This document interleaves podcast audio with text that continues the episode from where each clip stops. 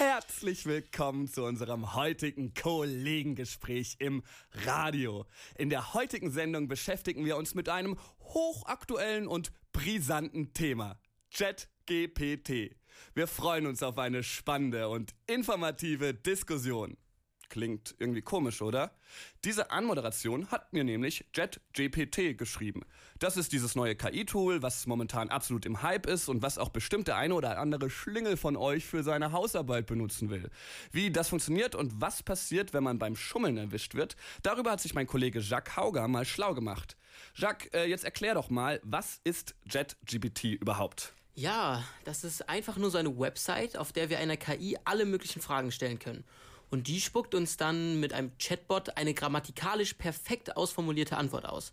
Also da kannst du auch wirklich alles fragen, von Guacamole-Rezepten bis zu Matheaufgaben und halt eben auch Hausarbeiten. Yummy, das hört sich ja lecker an. Aber sag ich dann einfach, schreibe mir eine zwölfseitige Hausarbeit über den Klimawandel und dann schreibt er die einfach für mich? Oder wie genau kann ich mir das dann vorstellen? Naja, ganz so einfach ist es jetzt auch wieder nicht. Vor allem mit Texten, die länger als ein bis zwei Seiten sind, tut sich die KI ziemlich schwer und man muss da schon ziemlich raffiniert sein, um längere zusammenhängende Texte schreiben zu lassen. Aber für so relativ standardisierte Abschnitte wie zum Beispiel die Einleitung ist so ein Tool schon gut geeignet. Aber da reicht es auch nicht einfach zu sagen, schreib mir jetzt eine Einleitung. Also ist alles ein bisschen kniffliger. Ja, nicht schlecht, nicht schlecht, aber erlaubt ist das Ganze doch bestimmt nicht, oder? Also da muss es ja irgendwelche Konsequenzen geben, hoffe ich doch, wenn man erwischt wird.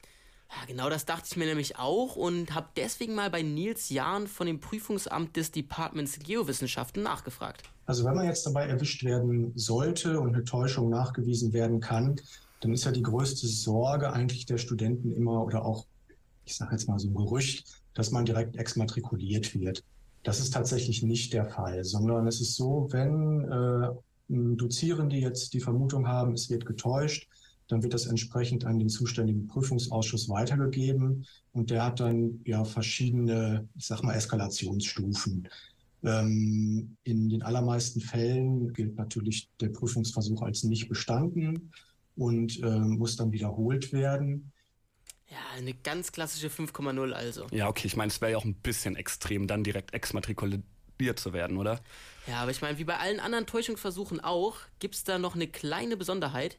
Denn sollte im Nachhinein, also wenn du mit deinem Studium schon fertig bist, aus irgendwelchen Gründen auch immer noch nachgewiesen werden, dass du betrogen hast, kann dir sogar dein Abschluss aberkannt werden. Ui, okay, das hört sich ja mal nach einem richtigen Horrorszenario an. Aber ich meine, bei so normalen Plagiatsprüfungen kann man die Arbeit ja einfach durch eine Datenbank jagen, oder? Also JetGPT schreibt ja so gesehen einen komplett neuen Text, den es so noch nicht gibt. Wie will man denn dann überhaupt erkennen, ob jemand jetzt JetGBT benutzt hat oder nicht.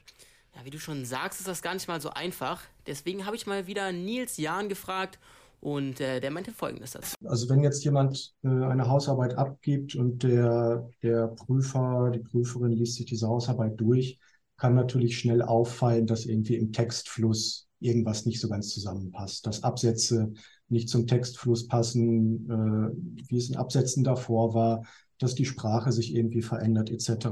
Und dass man dann darauf aufmerksam wird, okay, hier könnte es jetzt sein, dass jemand geschummelt hat. Und äh, dann würde dem eben weiter nachgegangen werden. Ja, wie du hörst, gibt es da schon seine Mittel und Wege, um herauszufinden, ob jemand geschummelt hat.